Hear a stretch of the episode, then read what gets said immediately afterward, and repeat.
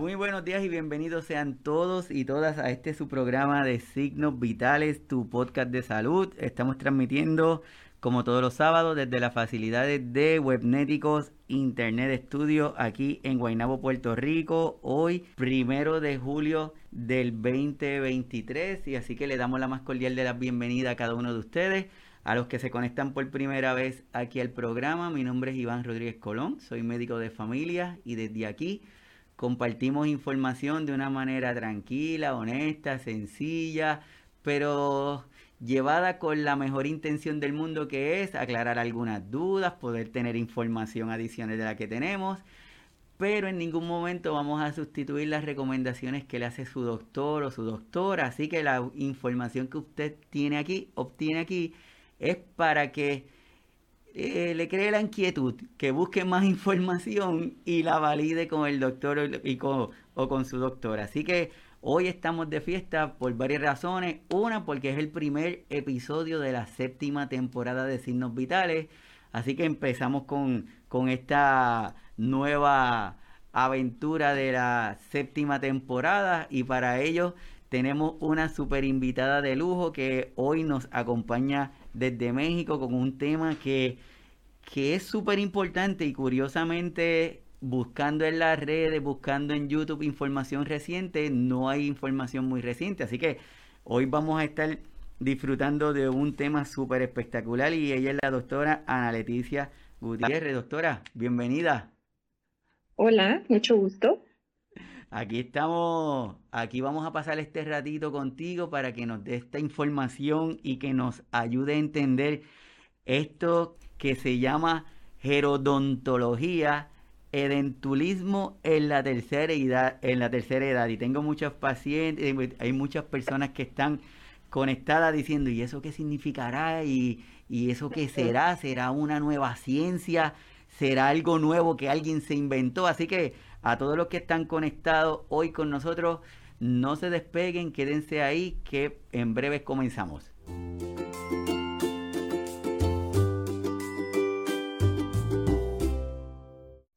Cada uno de nosotros sabemos que el envejecimiento de nuestra población ha ido en aumento, lo podemos ver desde diferentes formas.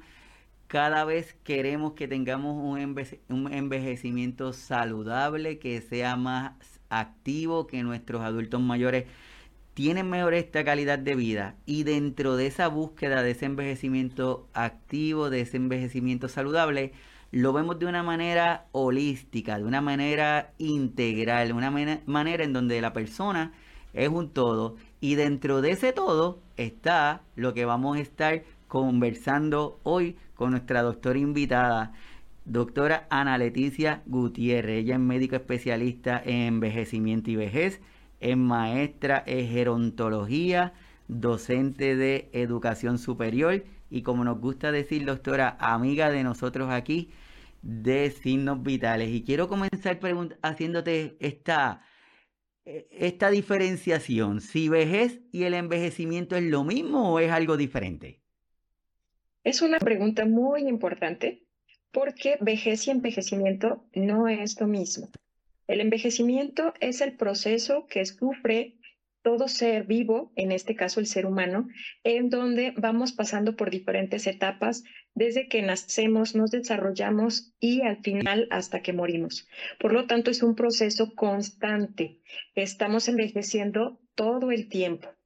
Y la vejez, en contraparte, sería la última etapa de la vida. Así que tenemos la infancia, tenemos la adolescencia, la juventud y luego viene la adultez y la vejez. Por lo tanto, la vejez es esa última etapa de la vida, los últimos años que podemos disfrutar previos a la muerte.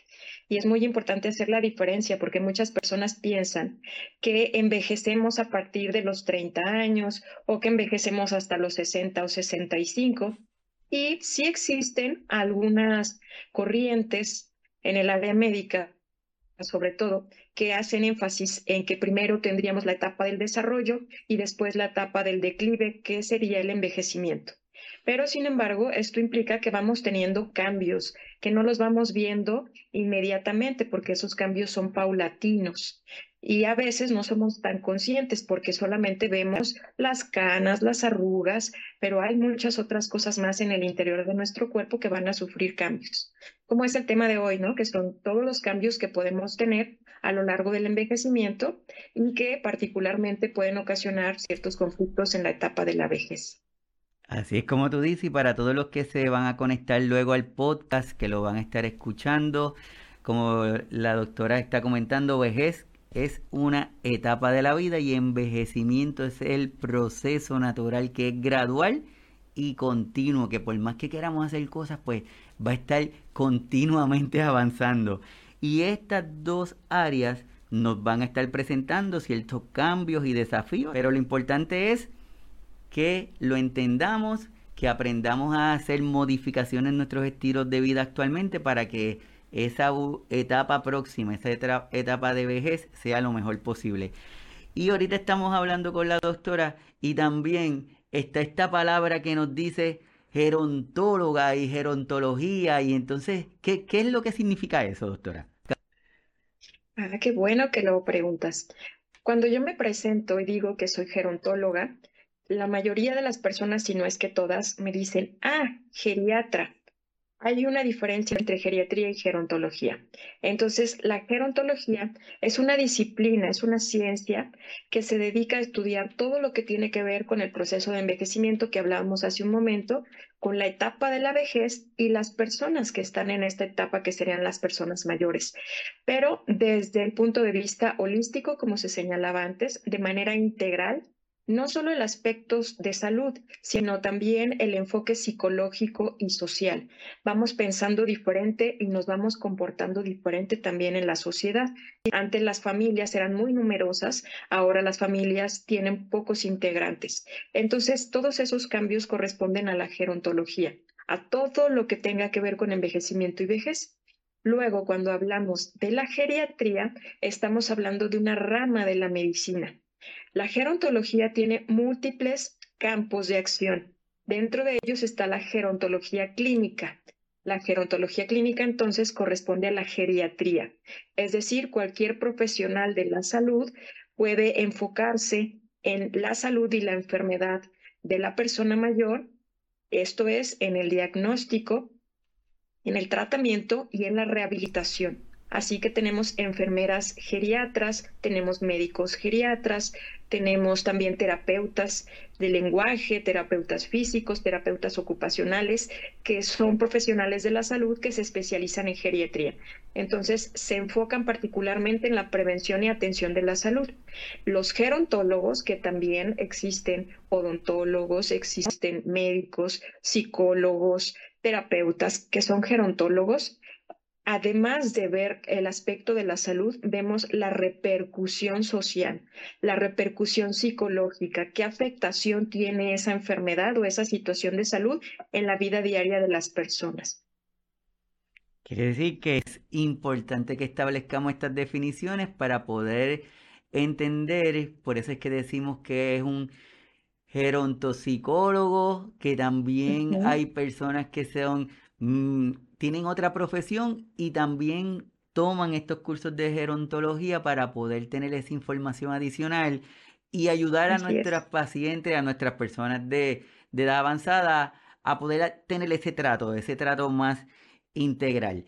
Entonces, teniendo estas definiciones ya vistas, tal vez la próxima pregunta sería, ok, y entonces ese título que nos pusiste hoy, Iván, ¿qué es lo que significa eso? Así que, doctora, ¿qué es lo que significa? Bueno, estábamos hablando de la gerodontología. Y existe otro término por el que también puede haber confusión, que es odontogeriatría.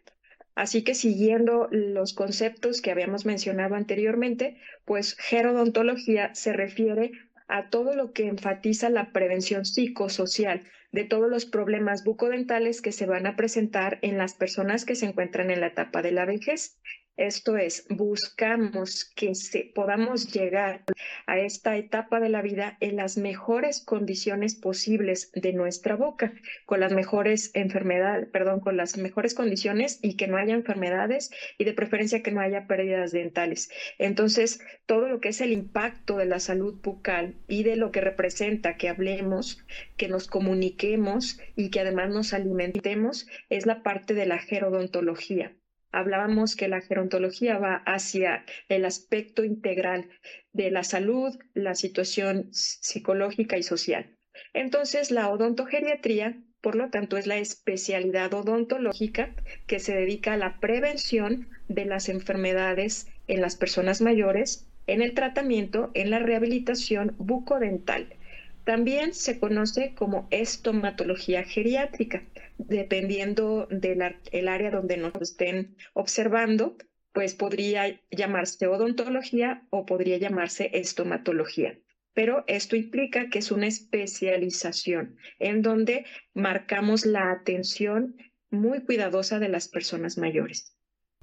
Esa última parte es súper importante lo que acabas de comentar y aquí voy a compartir también con todas las personas que están con nosotros hoy. Voy a mencionarlo para los del podcast que dice que la gerodontología se dedica a brindar atención dental especializada a los adultos mayores, reconociendo y abordando sus necesidades. Yo creo que esa parte es vital que la señalemos porque no es lo mismo llevar a un niño, no es lo mismo llevar a un adulto, no es lo mismo llevar a una persona mayor al dentista o a que reciba alguna atención dental.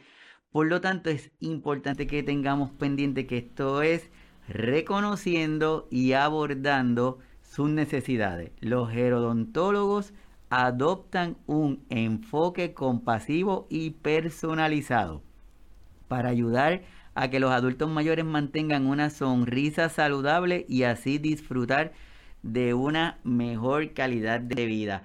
Se dice bien fácil, doctora, pero la verdad es que es súper importante que empecemos a cambiar un poquito estos estereotipos en donde nuestros adultos mayores ya no tienen que ir al dentista o ya para qué. Y no, hoy yo estoy seguro que tú nos vas a ayudar a entender por qué es importante tener esta, esta salud. Pero antes de continuar, te quiero preguntar, porque hoy tú nos vas a ayudar a entender muchas de estas palabras.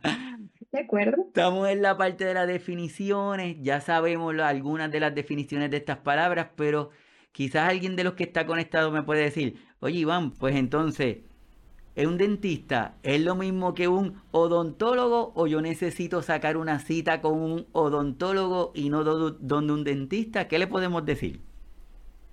Bueno, dependiendo del área donde nosotros vivimos, puede haber términos que son de uso común. Entonces, un dentista es lo mismo que un odontólogo, nada más que eh, en el estricto sentido, pues la palabra más correcta sería odontólogo y la forma en como lo conocemos sería dentista. Igual en la forma como nos, nos promocionamos como profesionales de salud, pues también podemos utilizar una u otra palabra, pero sí sería el mismo profesional de la salud que se dedica a la atención de los problemas bucodentales. Perfecto, así que ya sabemos que si nos dicen estas palabras, nos están diciendo lo mismo, lo único que están, estamos viendo estas definiciones. Y también si ya ese dentista se especializó, tiene el curso de geriatría, pues ya tiene una atención más integral, que es lo que estamos queriendo hacer hoy con cada uno de ustedes. Así que para todos los que están conectados, hoy estamos hablando sobre este tema que de la salud bucal en nuestros adultos mayores, que entendemos que es importante el abordarlo, el actualizarlo, porque no tenemos información muy reciente en las redes. Así que, doctora, ¿cuándo comenzamos a envejecer? ¿Cómo podemos empezar a establecer estas rutinas saludables? ¿Cómo podemos hacer eso? Es muy importante que nosotros trabajemos en eliminar falsas creencias, mitos, estereotipos que están alrededor de la vejez. Como bien se mencionaba al inicio del programa, muchas veces pensamos que las personas mayores ya no necesitan tener ciertos cuidados o ciertos hábitos y todo lo que sea higiene, cuidado de la salud tiene que prevalecer a lo largo de toda nuestra vida. en todas las etapas, también en la vejez. Entonces, como habíamos dicho, no llegamos a la vejez mágicamente, sino tenemos que trabajar para ello. ¿Y cómo nos preparamos? ¿Qué hacemos para ello? Generalmente nos están diciendo con frecuencia, estamos pequeños y nos dicen, ¿qué quieres ser cuando seas más grande? ¿Qué quieres estudiar? ¿Qué profesión vas a elegir? Luego tenemos más años y nos van diciendo, bueno, tú te quieres casar, te quieres dedicar a trabajar, ¿qué quieres hacer con tu vida?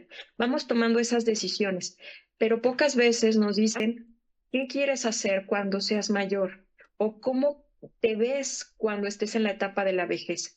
Entonces es algo que no planeamos y no cuidamos muchas veces nuestra salud en general pero la salud bucodental está mucho más abandonada. No consideramos necesario la cuestión preventiva, asistir al dentista, estar revisando nuestra boca para ver si tenemos alguna úlcera, si nuestros dientes tienen otra característica, si tenemos mal aliento, y todo ello está relacionado a que acudimos al dentista justo cuando ya tenemos mucha molestia y sobre todo cuando ya no podemos más con el dolor o cuando esto interfiere con nuestras actividades, por ejemplo, cuando ya no podemos comer o cuando esto ya nos genera un conflicto en nuestra calidad de vida.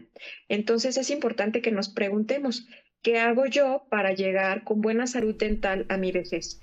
Es decir, ¿es normal que perdamos piezas dentales? Es normal que tengamos caries, que tengamos implantes o prótesis. Pues dentro de esto que hemos estado hablando hoy, todas esas son mitos y falsas creencias. Cuando las personas empiezan a perder los dientes, luego la mayoría dice, es normal, pues ya es mayor, ya está llegando a la vejez, pues es normal que no tenga dientes. Y eso es totalmente falso. Son mitos, son estereotipos que hacen que no podamos disfrutar totalmente de nuestra función bucodental. Entonces, en un momento más vamos a hablar de todo lo que serían los cambios normales y lo que ya podríamos considerar que no es normal y podría ser parte de una enfermedad. Así como tú lo estás comentando, por eso es importante estas áreas en donde tenemos nuestros cambios que son normales, pero cambios que no los debemos considerar como normal. Ya debemos entender que son que necesitan una atención, que necesitan un cuidado. Y tal vez esos cambios se estén presentando porque por algún desconocimiento de nosotros o que pensamos que lo estamos haciendo bien y cuando nos educamos descubrimos como que contra fue que yo estaba fallando en esta área. Así que esos cambios de bucodentales del envejecimiento, ¿cuáles son, doctora? Bueno, nosotros em, eh, creeríamos, esperaríamos que conforme vamos teniendo más años, podamos encontrar que hay un cambio en el rostro.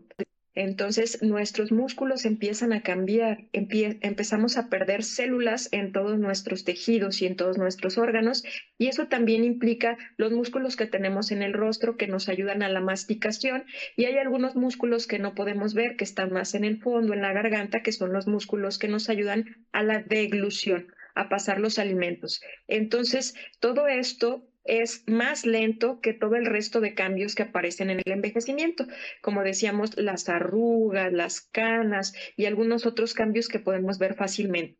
Estos no se observan tan rápido, van tardando más en aparecer y por lo tanto no los podemos identificar. Lo que hablábamos hace un momento, las piezas dentales no es normal que se pierdan. Cuando éstas se pierden, generalmente son por malos hábitos, malas costumbres, aunque también hay algunos factores hereditarios. Quiere decir que podría haber en la familia algún tipo de enfermedad frecuente y que yo pude haber heredado y que tengo más riesgo para desarrollarla. esto quiere decir que también en el ambiente yo puedo tener estos hábitos como el tabaquismo, como ciertos alimentos ricos en carbohidratos o en azúcares que pueden ayudar a que aparezcan caries o que yo no tenga una buena técnica de, lavado de dientes y que eso ocasione que se queden alimentos, que aparezcan bacterias y que eso genere que pueda haber enfermedades en las encías o periodontales y que eso lleve más adelante a la pérdida dental. También puede haber otra situación que no está en nuestro control, que sería, por ejemplo, un accidente, un golpe que nos ocasione esa pérdida dental, entonces esto ya no sería por una enfermedad o por una situación de higiene. Es por eso que hay múltiples causas que pueden generar que haya afectaciones o enfermedades bucodentales. Lo que sí es que en la vejez, por todos los cambios que aparecen, es más frecuente que al no acudir al dentista, al no tener estas medidas preventivas, pues estas caries evolucionen y ocasionen conflictos y haya pérdidas dentales.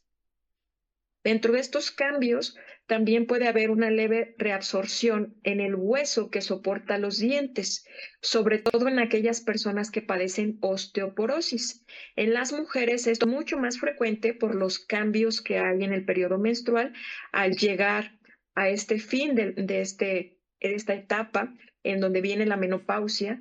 Eso ocasiona que haya alteraciones del calcio y que sea más fácil que nuestra mandíbula pueda sufrir estos cambios óseos y que sea más factible perder dientes. También vamos a tener como proceso normal del envejecimiento cambios en el sentido del gusto, es decir, en nuestra lengua podemos detectar sabores. Mientras más edad tenemos, va habiendo una disminución leve de la percepción de los sabores. Por eso vamos a encontrar a muchas personas que dicen, ay, esta comida ya no me sabe igual, como que le falta sal o le falta sabor, ya no es como antes. Y entonces esa pérdida del gusto no es tan importante ni tan severa, pero sí va disminuyendo. Luego tenemos que dentro de los cambios normales también hay menos líquidos en el cuerpo y esto implica menos lágrimas y en la boca menos saliva. ¿Y qué ocasiona que tengamos menos saliva? Pues que hay alteraciones en el pH y en el funcionamiento de nuestra boca, pero también que nos cueste más trabajo pasar los alimentos.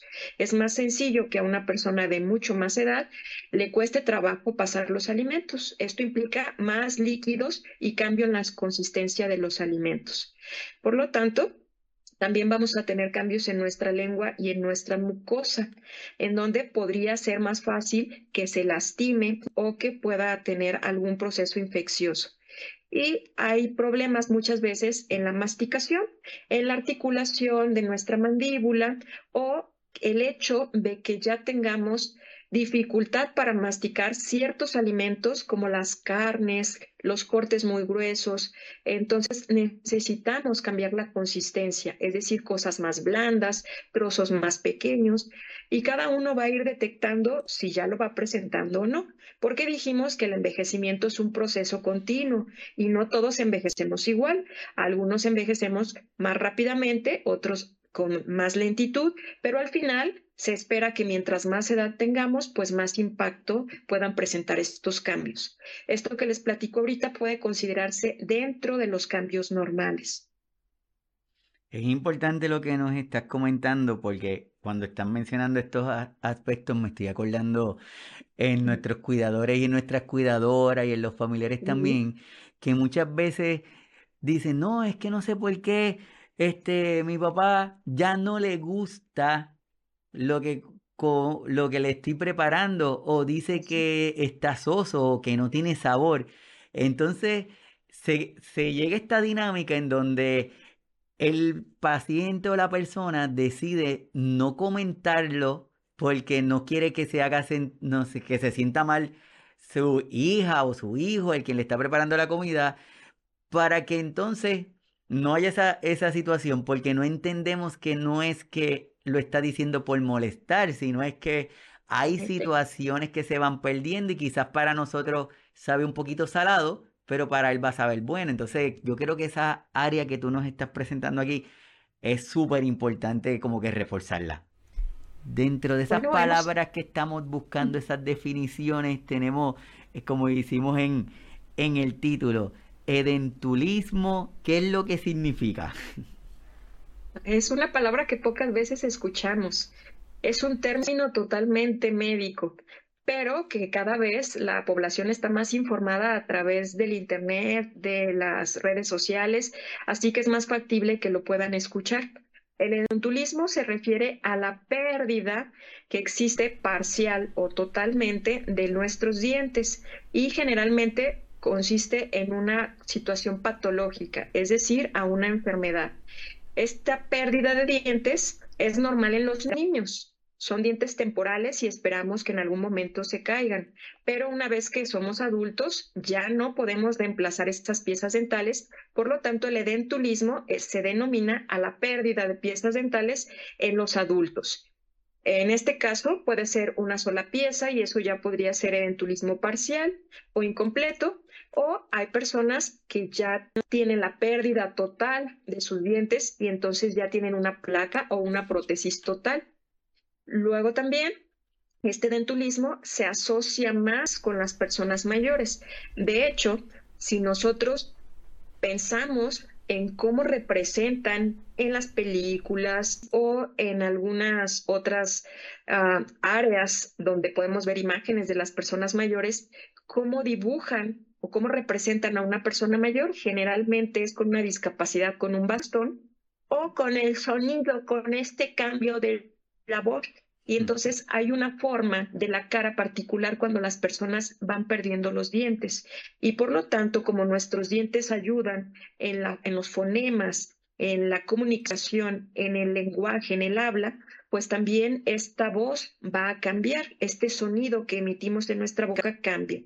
Y entonces, mucho de esto está relacionado, por lo tanto, a las personas mayores, a que ellos son los que van a tener esta pérdida con mayor frecuencia, aunque dijimos que puede aparecer en etapas previas, antes de los 60 años, y tiene mucho que ver con los hábitos higiénicos, el hecho de que nosotros lavemos nuestros dientes, que usemos hilo dental, que vayamos periódicamente al dentista, y también Decíamos que el edentulismo puede ser una cuestión genética, hereditaria, que haya varias personas dentro de la familia que lo han padecido y por lo tanto pueda ser también que yo a pesar de que tenga muy buen cuidado de mi boca, trate de esmerarme en hacer una buena higiene de mis dientes, en mi lengua y en general de mi boca, que vaya constantemente al odontólogo y que a pesar de ello tenga alguna patología que me lleve a la pérdida de los dientes. Eso también puede ser posible. Entonces vamos a poner todo de nuestra parte para que esto no suceda. Sin embargo, en algunas ocasiones aún así podemos tener pérdida parcial o total de nuestros dientes y a esto le llamamos edentulismo. Y esto nos lleva a que hay un cambio en la mandíbula, pues ya no tenemos los dientes, entonces va habiendo diferentes medidas, ¿no? Y eso interfiere también con la masticación y cómo es que masticamos los alimentos y cómo los pasamos. Muchas personas pues van a tener estos problemas de alimentación. Los jóvenes no lo pensamos. Queremos que nuestros dientes se vean alineados, blancos, perfectos. Y ahora ya hay muchas estrategias para tener dentadura perfecta, pero muchas de ellas es lesionando o quitando nuestros dientes. Mm. Y no nos ponemos a pensar que nuestra juventud o nuestra adultez estéticamente nos vamos a ver muy bien pero cuando lleguemos a la vejez, ¿eso va a ser funcional? ¿Voy a poder comer mis platillos favoritos? ¿Voy a poder saborearlos? ¿Voy a tener buena dicción, buen lenguaje? A veces eso no lo pensamos. Sí, como estabas comentando ahorita, ¿cómo va a ser? ¿Cómo quiero celebrar mi cumpleaños número 70? O cómo que estamos en el hoy y no pensamos más allá. Entonces, no tomamos la, la, precaución de, de, entender que nuestro mañana va a estar determinado por lo que hagamos hoy. Mientras mejor yo hago mi estilo de vida, mientras mejor me alimento, mientras mejor me cuido, pues entonces voy a estar de una manera u otra tratando de asegurar que ese mañana va a ser mucho, pero mucho mejor. Entonces, nuestros pacientes adultos, nuestros familiares adultos, por este proceso del envejecimiento, si van presentando cambios, como tú nos estás comentando, Ana, en donde va de la mano de pérdida del gusto, las mucosas cambian, regularmente uso de medicamentos, situaciones ambientales, entre otras cosas. Entonces, esas características de nuestros adultos mayores, esas características principales, ¿cómo las pudiéramos resumir? Bueno, hablamos de que hay cambios propios del proceso de envejecimiento, que eso no lo podemos controlar, va apareciendo poco a poco. Lo que sí podemos controlar son nuestros hábitos, es decir, todo lo que nosotros pensamos sobre las personas mayores y cuando yo soy ya mayor, e informarme y saber qué es normal y qué no es normal para quitar estos estereotipos. Entonces vamos a encontrar que el paciente mayor tiene unas características especiales. Ah, generalmente muchos de nuestros adultos mayores no tuvieron un acceso fácil a la educación, a lo mejor no tienen una profesión, a lo mejor no tienen el acceso tan sencillo a los medios de comunicación, a la tecnología como es el Internet, y entonces las personas mayores suelen referir a veces mal sus síntomas.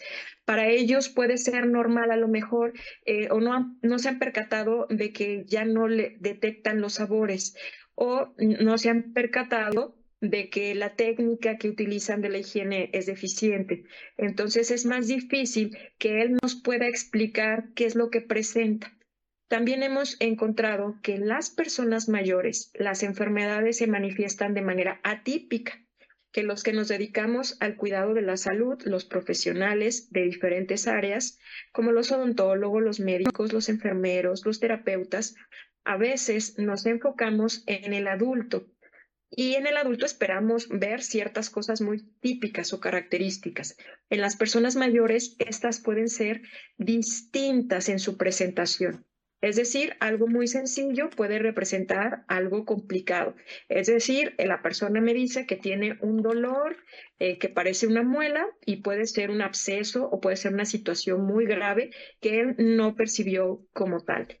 Entonces, además, muchas veces cuando tenemos esta última etapa de la vida, ya hay una conjunción de varias enfermedades. Lo más común es que sea diabetes, hipertensión, obesidad, pero también puede haber artritis, puede haber Parkinson, algún tipo de demencia. Entonces, todas estas se van acumulando y pueden hacer mucho más difícil que podamos identificar de dónde provienen los síntomas del paciente. Además, hay muchas actitudes de los profesionales de la salud y también de las familias que no contribuyen. Es decir, pues me dijo que le duele la muela, pero yo no veo que sea tan grave, no urge, sí te llevo la semana entrante o no le doy la importancia, ¿no? Porque es normal, porque ya es mayor. Entonces, algunos profesionistas también creemos que es normal, que no pasa nada por desconocimiento. Y es por eso que a veces se van complicando los estados de salud. Eh, esto de la gerontología y la geriatría es reciente y sobre todo en Latinoamérica no hay muchos profesionales que nos dediquemos al cuidado de los mayores. Entonces es por eso que prevalecen todos estos estereotipos. Pero hay que cambiar esa actitud de los profesionales de la salud y de las familias. Y no nada más de las familias, también algunos cuidadores, que no le dan importancia a lo que la persona mayor les comunica. Y eso es por estereotipos y falsas creencias. Y luego tenemos algo que se llama empeoramiento en cascada que sucede mucho en las personas mayores. Esto es que de repente presentan una molestia, se atiende, luego presentan otra y a veces mucho tiene que ver con los medicamentos. Los medicamentos la mayoría los consumimos a través de la boca, así que esas sustancias también van a tener efecto en nuestros dientes. Mientras más medicamentos se tomen, pues más complicaciones se espera que se tengan. Y es por eso que a veces se le llama empeoramiento en cascada, porque tomamos un medicamento para disminuir un síntoma y ese medicamento nos produce algún otro síntoma, otro medicamento para ese otro síntoma y así vamos empeorando de salud y vamos tomando cada vez más medicamentos. Así que muchas veces esta situación de salud se va complicando. Recordemos que la vejez es la última etapa de la vida por lo tanto, la muerte está muy cercana y muy fácilmente cualquier situación de salud se puede complicar. Y es por eso que a veces es difícil la atención odontológica de las personas mayores. Imaginemos una persona que ya no tiene buena movilidad, que no es independiente, que necesita ayuda para alimentarse, que necesita ayuda para salir de su domicilio, de su casa. Entonces depende de alguien más para todos esos cuidados. Depende de alguien más quizá para que haga la higiene de la boca, para que le ponga correctamente las prótesis. A lo mejor necesita un implante y él ya no se animó a realizarlo o es muy costoso. Entonces hay muchas situaciones alrededor del paciente geriátrico o del adulto mayor que acude al odontólogo también imaginemos que el odontólogo no está en planta baja, que hay escaleras y la persona mayor no puede subir. A mí me ha tocado muchos pacientes que me consulten y me pregunten, ¿algún odontólogo que usted conozca que esté en planta baja? Porque no podemos subir a mi papá o a mi mamá en la silla de ruedas. Él no se puede mover. Esos son aspectos gerontológicos. Facilitar el servicio, la atención de la persona mayor. Ese aspecto es bien importante. Yo creo que, que lo pudieran ver hasta, puede ser una razón, pero también me puede servir como excusa, porque digo, es que no te puedo sacar de aquí, es que no tengo a nadie donde llevarte. Y el minimizar el síntoma o minimizar la situación, ah, eso es un dolorcito, te pongo un poquito de hielo en esa área y ya con eso lo estamos resolviendo. Y ahí viene ese, esa área donde algo pequeñito se fue, fue evolucionando. Así que yo creo que una invitación para todos los que están conectados hoy aquí con nosotros, que de verdad le damos las gracias, es que no minimicemos, empecemos a evaluarlo, mírenlo como un, como un todo, que la doctora nos va a ayudar a entender esta parte integral ahora. Y, y prestémosle atención porque probablemente esa persona, si cada vez que dice un síntoma o comenta que tiene algún dolor o alguna molestia, lo minimizamos, lo que vamos a lograr es hacer es que deje de decirlo. Entonces, si lo deja de decir, cuando nos damos cuenta es cuando ya está más severa la situación y probablemente requiera de hospitalizaciones o una acción más grande. Aprovecho para que todos los que están aquí conectados, estamos por el Facebook, estamos por el canal de YouTube, se conecten, se integren al canal de YouTube, se suscriban, ahí estamos subiendo los episodios, también aquí en la parte del canal de Facebook se mantienen y en los podcasts que se mantienen también. Así que una vez que tenemos todo este cuadro, doctora, tenemos a nuestro paciente, tenemos nuestros pacientes que tienen sus características, tenemos personas adultas que gozan de salud, que solamente lo que tienen es condición de, relacionadas con el proceso de envejecimiento. Hay otros pacientitos que tienen otras características. Pero ¿cómo entonces el odontólogo me puede ayudar a realizar ese manejo integral? ¿Cómo, cómo podemos comenzar a, ofrecer esa ayuda? Yo creo que la parte más importante es que cada uno seamos conscientes que la visita al odontólogo no solamente es cuando tengo una molestia, que mm. sí lo hagamos de manera preventiva, que aunque no tengamos alguna molestia, acudamos a que ese experto revise nuestra boca porque va a haber aspectos más detallados que yo no alcanzo a ver en el espejo y que yo no percibo a lo mejor cuando mastico o cuando paso alimentos. Entonces es muy importante que acudamos con un especialista. En este caso, si no encontramos un especialista para personas mayores, podemos asistir con un odontólogo y él nos puede derivar con algún especialista que nos solucione el problema particular que tenemos. Entonces, habíamos dicho que las personas mayores tienen características especiales o diferentes de estos cambios que se van dando en la vejez.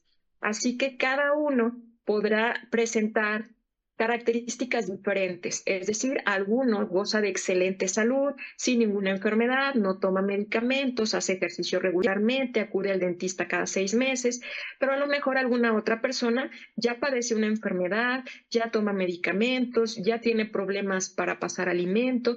Entonces, es importante que esta atención sea centrada en la persona, es decir, que yo verifique los antecedentes de esa persona, tanto de salud como de enfermedad, los antecedentes familiares o hereditarios, todos los hábitos del paciente, no nada más los de higiene, hablábamos también del tabaquismo, del tipo de alimentos que consume, cuántas veces consume alimentos al día, si después de que consumimos alimentos lavamos los dientes.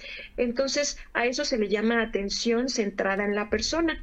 Es decir, vemos qué necesidades tiene cada uno y a partir de ello hacemos una evaluación que esa evaluación también es centrada en la persona, en las necesidades. Es decir, a lo mejor para mí es importante que mis dientes se vean derechitos y blancos, pero para otra persona que tiene problemas para masticar, para ella quizá lo más importante va a ser que pueda ingerir alimentos sin dolor o que pueda consumir esos alimentos que tanto le gustan. Así que vamos a preguntar el objetivo del paciente para ver su calidad de vida. Y esto sería una evaluación centrada en la persona, en lo que nosotros ofrecemos y en lo que el paciente requiere. Lo que para él es importante, también debemos tomarlo en cuenta. Muchas veces los que nos dedicamos al cuidado de la salud pensamos por el paciente, sugerimos lo mejor para él y hasta lo regañamos cuando no lo hace, pero a veces no nos preocupamos por preguntarle qué es lo que él quiere, qué es lo prioritario en la atención para él. Entonces, a lo mejor perdió una pieza dental y le da mucha pena que las personas lo vean, no quiere salir de su casa, ha tenido problemas a lo mejor le ha ocasionado una depresión porque no reconoce o no acepta esa situación y no quiere verse así. Entonces, a lo mejor nosotros podemos ofrecer algo que le dé mejor imagen en lo que está la resolución definitiva.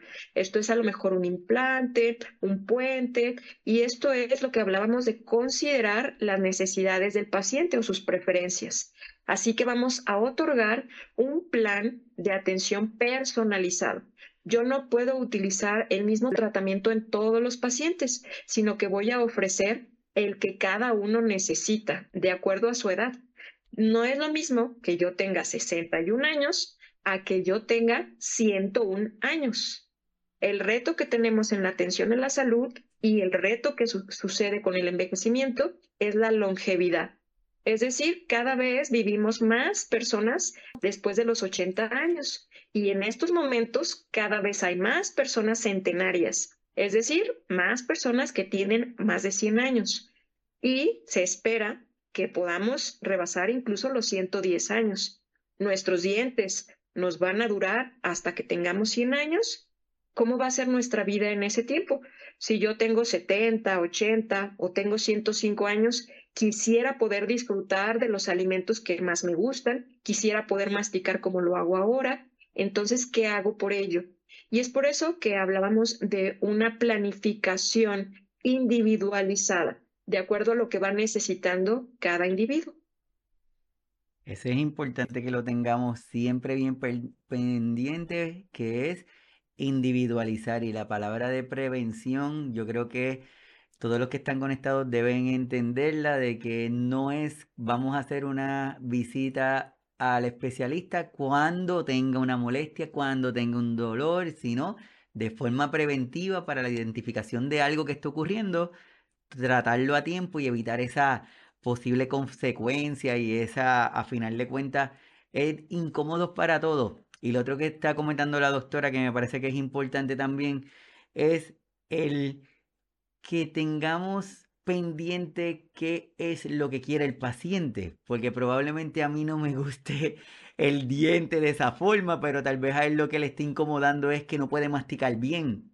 Y dice, olvídate del diente, yo lo que quiero que me resuelva que, que tengo molestia ahí en, en mi diente. Entonces, es importante que se mantenga esas comunicaciones entre cada uno de los miembros, el paciente, la persona, la persona que cuida, el cuidador, la cuidadora, la familia, para que esa comunicación no, se, no sea entrecortada, porque si es así, no vamos a poder dar información adecuada.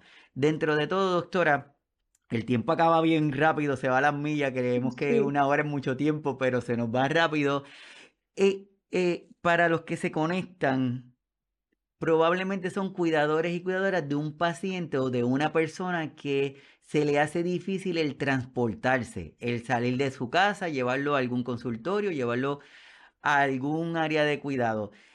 ¿Qué consejos tú le puedes dar a estas personas, al cuidador, a la cuidadora, a los mismos pacientes, para que logren mantener este estado de salud bucal lo mejor posible dentro, tomando en consideración estas limitaciones de movimiento en este caso? Bueno, el mejor consejo que yo puedo dar es que siempre mantengamos una buena comunicación con la persona que estamos cuidando. Aunque la persona tenga dificultades cognitivas, por ejemplo, que ya tenga Alzheimer avanzado y que a lo mejor no me pueda decir exactamente lo que piensa o lo que quiere, yo aprendo a conocerlo. Ya sé que algo le incomoda o que algo no está bien, cuando veamos alguna alteración de la conducta, cuando veamos que él normalmente no se comporta así o está demasiado quieto, está diferente, que pensemos en que pueda haber algo que está ocasionando ese malestar o ese comportamiento. Puede ser algo físico, pero también puede ser algo bucodental. Y que en las personas que sí nos podemos comunicar podamos preguntarle si hay alguna dificultad, si podemos apoyarle con una forma diferente de preparar los alimentos. Y sobre todo que a veces las personas mayores tienen algunas ideas muy arraigadas que pueda ser que no lo hagamos ir al dentista por nada del mundo. Entonces, no se trata de obligar a las personas, sino de dialogar y comentarle que es por su bien, tratarlos de convencer y buscar algún profesional de la salud que tenga un acceso fácil. Cada vez nos preocupamos más los que nos dedicamos a la atención con los pacientes de que el lugar en donde estamos sea accesible. Entonces podemos ir preguntando. Eh, a, veces a nuestro médico de familia podemos decirle algún odontólogo que usted me recomiende que esté en planta baja y que además empieza a haber más opciones para mejorar la movilidad. En este caso ya empieza a haber atención a domicilio ya podemos tomar radiografías dentales en el domicilio y no todos los procedimientos se van a realizar ahí, pero al menos podemos ir a visitar al paciente o a la persona mayor a su casa, revisar qué es lo que necesita y sugerir cómo trasladarlo o cómo llevar una mejor atención. Creo que el mayor reto es para las personas que tienen alteraciones de la conducta, que serían, por ejemplo, los que tienen demencia, porque quizá son tan desconfiados o en su problema de conducta se vuelven agresivos, que he tenido pacientes que me dicen, doctora, ya no se deja subir al coche, de hecho ya no se deja bañar, ya no se deja tocar, ¿cómo lo podemos llevar al dentista? Entonces sería trabajando en conjunto con el médico para buscar alguna medicación que facilite el traslado, que lo vuelva a lo mejor en un momento más manejable y que podamos apoyarle a la familia o al cuidador con algún medio de transporte y también con algunas otras personas que sepan el adecuado manejo en el trayecto, movilizarlo sin lastimarlo y colocarlo en el sitio donde se va a brindar la atención. Entonces la información es oro. Siempre preguntar y decidir en conjunto con el paciente, con el médico y con lo que nosotros tenemos de experiencia. Esa sería mi recomendación. Súper, me parece que esa es la parte vital y de ahí es que todo, todo comienza. Dentro de las recomendaciones que hay también nos dicen, doctora, la forma correcta en que nos debemos cepillar y de momento ya nos dicen, mira, y es que ya no hay una forma única, correcta en la cual se hace, sino es que, que lo hagan de una forma que se asegure que se cubre todo el aspecto de la boca. Esa recomendación, ¿cómo sería? Sí, recordemos que varias veces nos han insistido en que el, lavado de los dientes debe de ser de arriba hacia abajo y que el movimiento entre las muelas debe ser circular. Luego también la característica del cepillo, hay cerdas suaves, cerdas medias, en donde la intensidad o la fuerza que yo pongo al cepillarme también puede intervenir en lastimarme o no las encías. Y entonces esto implica el tiempo que debe durar el lavado de los dientes. Como bien lo mencionaban, hay que incluir todas las piezas dentales, tanto superiores como inferiores, y en la parte del frente y en la parte posterior. Entonces, cada médico odontólogo tiene su propia técnica. Y si yo voy con uno o con otro, probablemente me va a decir, eso no es así, como se mencionaba. Así que lo mejor es acudir a consulta y preguntarle al dentista qué me recomienda, cómo mm, está presente mi dentadura, porque esta técnica de lavado de dientes cambiaría si la persona tiene prótesis, cómo quitarla, cómo ponerla, cómo hacer el lavado de esa prótesis o si tengo implantes, si debo tener algún cuidado en específico. Por eso es muy importante que no lo haga yo solo, que acuda con un especialista para que él me vaya orientando e incluso vaya viendo si lo hago bien o no. Porque cuando hablamos de la fuerza, pues hay personas que quizá no puedan hacer este movimiento para llevar el cepillo a su boca. Entonces, desde ahí, a veces utilizamos algunos cepillos eléctricos que nos ayudan a que el movimiento no sea necesario, solamente hay que llevarlo. Y sería diferente si yo solo puedo hacerme el lavado de mis dientes o si una persona me va a ayudar con ello. Entonces es por eso que las técnicas pueden variar.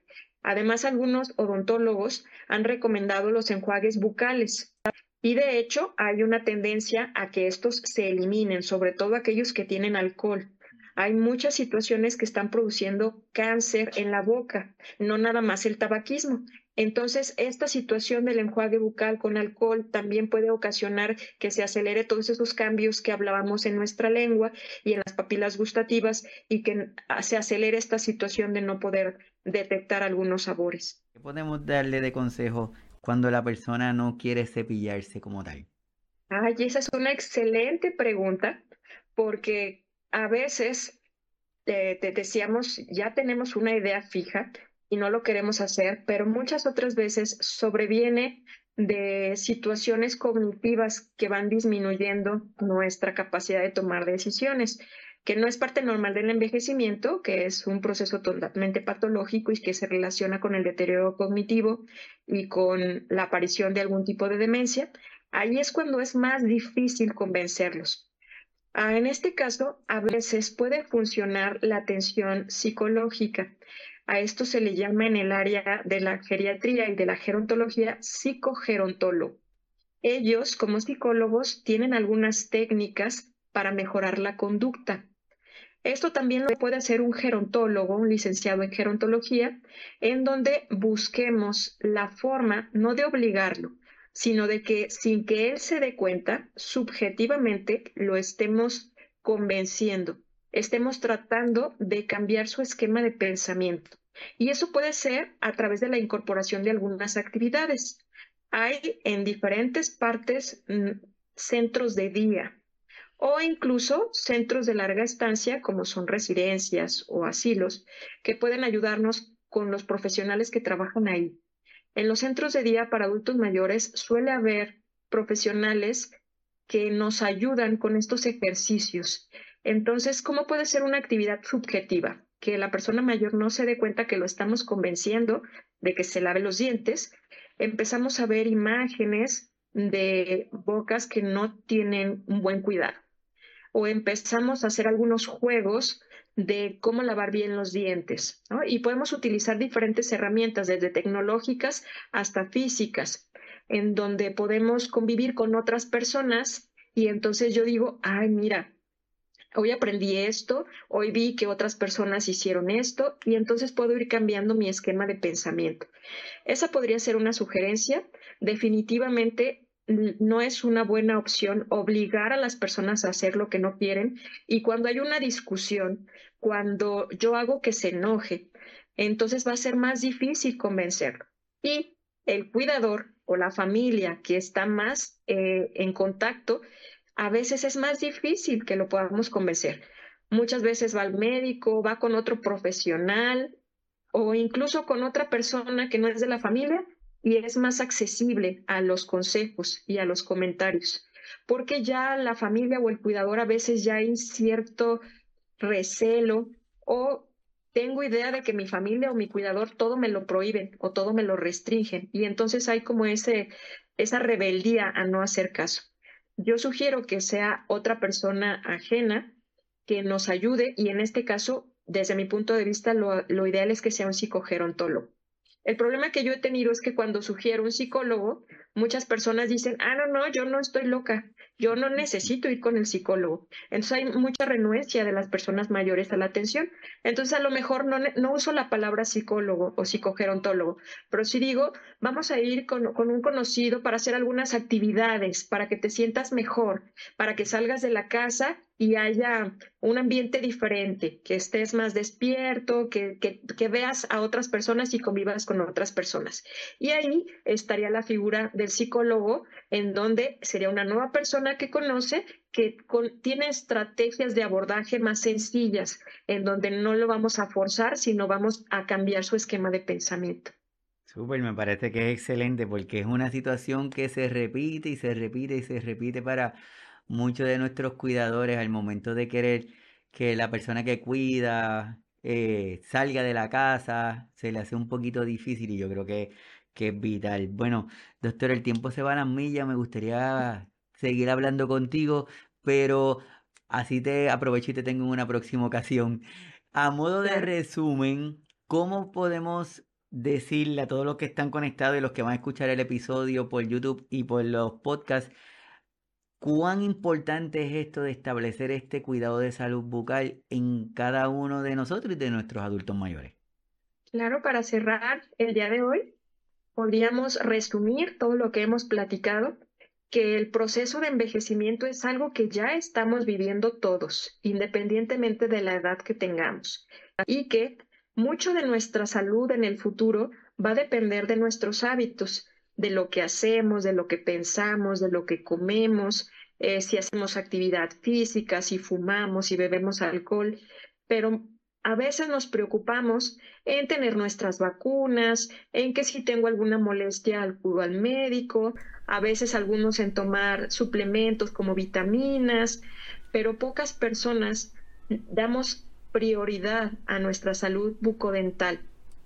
A lo mejor nos preocupamos en la estética, en que si tengo mis dientes chuecos o que si están muy amarillos o que alguien me dijo que tengo mal aliento, pero no pensamos en el futuro, no en el futuro cercano, en cuando yo tenga 70, en cuando yo tenga 80, en que si yo podría llegar a vivir 100 años y cómo me gustaría estar. La mayoría no queremos pensar en nuestra vejez porque no queremos ser viejos, pero las estadísticas muestran que tenemos muchas probabilidades de llegar a más de los 80 años, así que hay que ser cuidadosos de nuestra salud bucodental, de tratar de evitar esos, esas situaciones de riesgo, de tener una buena técnica de lavado, de que a veces estamos con las amistades o estamos fuera de casa y decimos, pues no me lavo los dientes hasta en la noche antes de dormir o hay personas que no lo hacen de manera constante y que eso puede traernos caries, puede traernos problemas en nuestras encías, periodontitis, y que esto nos puede llevar a, las a la pérdida de piezas dentales, lo que hoy llamamos edentulismo, y que eso puede complicar nuestra masticación, de que probablemente esa masticación nos lleve a que tengamos problemas de peso, de nutrición, que podamos a tener algunas otras complicaciones y por lo tanto es muy importante visitar al dentista cada seis meses o cada que nos sea necesario y que podamos trabajar sobre todo hacia la prevención porque la atención es muy cara. El hecho de pensar en una prótesis, solamente el implante de un diente es caro. ¿Cuántas visitas al dentista nos va a llevar? Y no nada más es la situación económica, decíamos la repercusión en mi vida diaria, la repercusión en mi voz, en mi habla, en el funcionamiento de mi alimentación. Entonces es el mensaje que yo les quisiera dejar el día de hoy, que a pesar de que ya tenga yo mucho daño, siempre hay algo que se puede hacer y siempre se puede comenzar. Aunque yo tenga 92 o tenga más de esa edad, todavía estoy a tiempo para mejorar mis hábitos y mi salud.